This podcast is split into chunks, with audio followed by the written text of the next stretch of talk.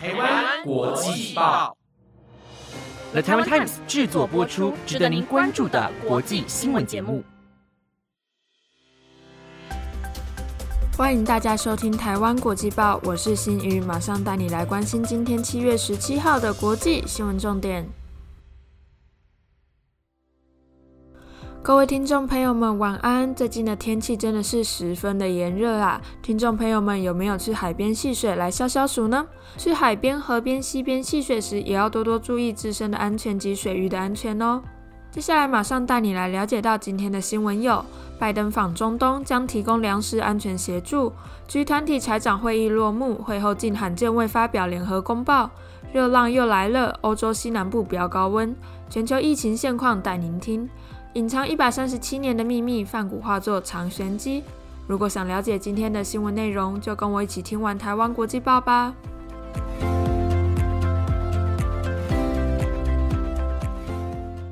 今天第一则新闻就带你来关心到美国总统拜登出访中东的最新消息。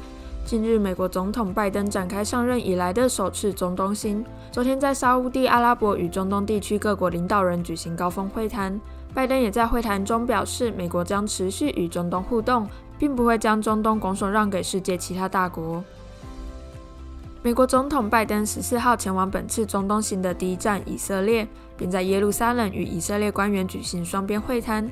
一名官员表示，两国领袖将签署联合宣言来反制伊朗及其核子计划侵略中东的行动。拜登十五号前往基督教圣地伯利恒拜会巴勒斯坦自治政府主席阿巴斯，并提出承诺将继续寻求正义的方式来解决以巴冲突。拜登随后抵达沙地阿拉伯，与王储穆罕默德·沙尔曼等人会谈，试图修复双方的战略盟友关系，同时也谈及到能源的议题。不仅如此，美方与沙地阿拉伯发布联合声明，表示双方将阻止伊朗取得核武。拜登也承诺将持续支持沙地阿拉伯的安全，并协助他们捍卫人民及领土不受到外部威胁。拜登昨天在沙地阿拉伯与中东地区各国领导人举行高峰会谈，会中提及近期持续波动的油价，并寻求沙地阿拉伯增产石油来抑制不断飙升的油价。拜登还在会中表示，将与中东各国保持互动，并不会让俄罗斯及中国趁虚而入。此外，拜登还宣布将为中东及北非地区提供十亿美元的粮食安全协助，来度过乌俄战争所导致的缺粮危机。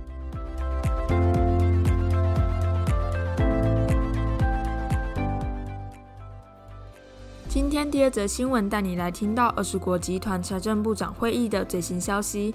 在印尼巴厘岛举行为期两天的二十国集团财政部长会议在昨天落幕。各国的财政部长对粮食议题及其他议题皆达成共识，唯独在乌俄战争上仍有异议，使得本次会议结束后也罕见地未发表联合公报。根据路透社的报道，俄罗斯入侵乌克兰一事让集团体的外长及财长会议上蒙上一层阴影，许多西方国家对俄罗斯实施制裁来支持乌克兰。美国财政部长耶伦及加拿大财政部长方慧兰也在十五号谴责俄军入侵乌克兰的行为影响了全球的经济。耶伦还表示，参与本次会议的俄罗斯财政官员要对战争所带来的可怕后果负起责任，但部分 G 团体会员国，例如中国、印度及南非的态度较为保守，至今也未公开谴责俄罗斯。国际货币组织总裁乔治·艾娃也在昨天提醒二十国集团的各位官员，必须尽速采取行动来对抗日益严重的通货膨胀。他还警告，乌俄战争持续延烧已经让许多产品及能源的价格上涨压力倍增。若是物价持续的高涨，全球的经济发展可能会持续恶化。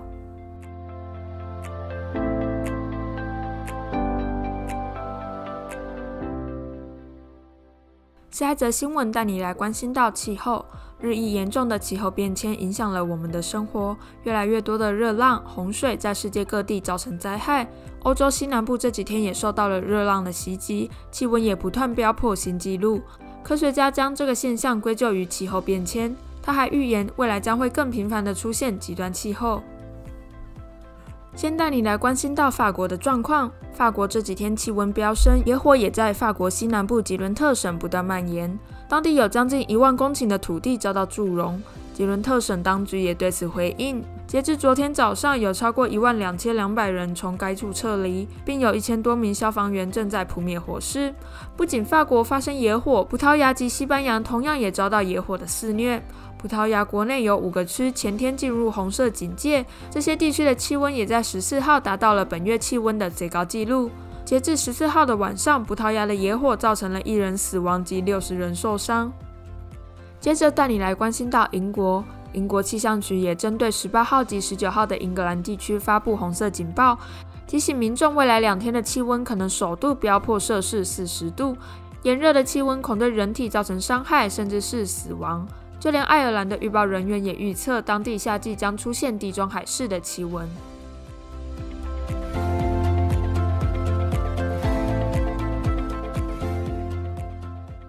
下则新闻带你来关心到全球的疫情现况。新冠病毒肆虐全球两年多的时间，严重的影响了我们的生活。疫情不断的反复爆发，仿佛没有尽头。先带你来关心到日本的现况。日本目前面临到第七波的疫情爆发，连续两天的确诊人数超过十万人，昨天的确诊人数更是高达十一万六百七十六人，创下历史新高。而日本这一波疫情主要是受到欧米孔亚型变异株 BA. 点五的影响，BA. 点五的高传播力也让日本自六月下旬的确诊人数就不断上升。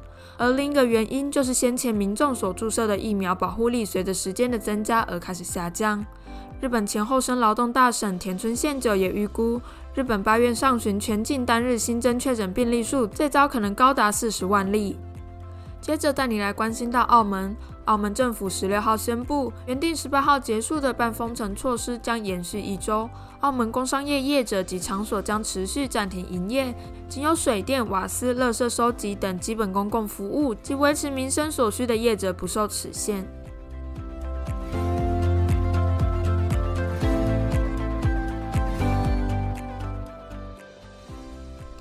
今天最后一则新闻带你来关心到艺术。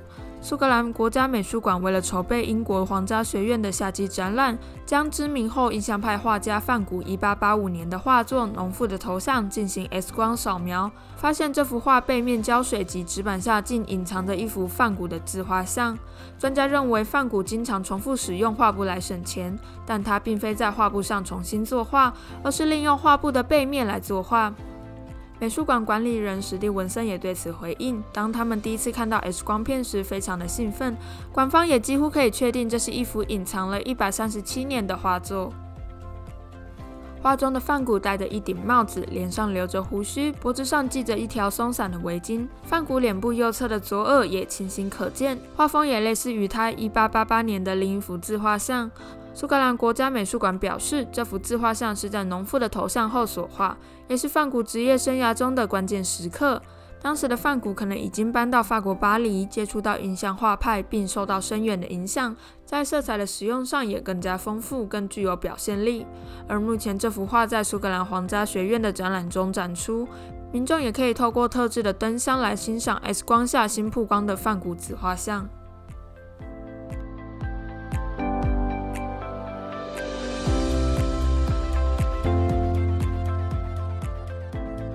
以上就是今天的台湾国际报新闻内容，由了台湾 Times 制作播出。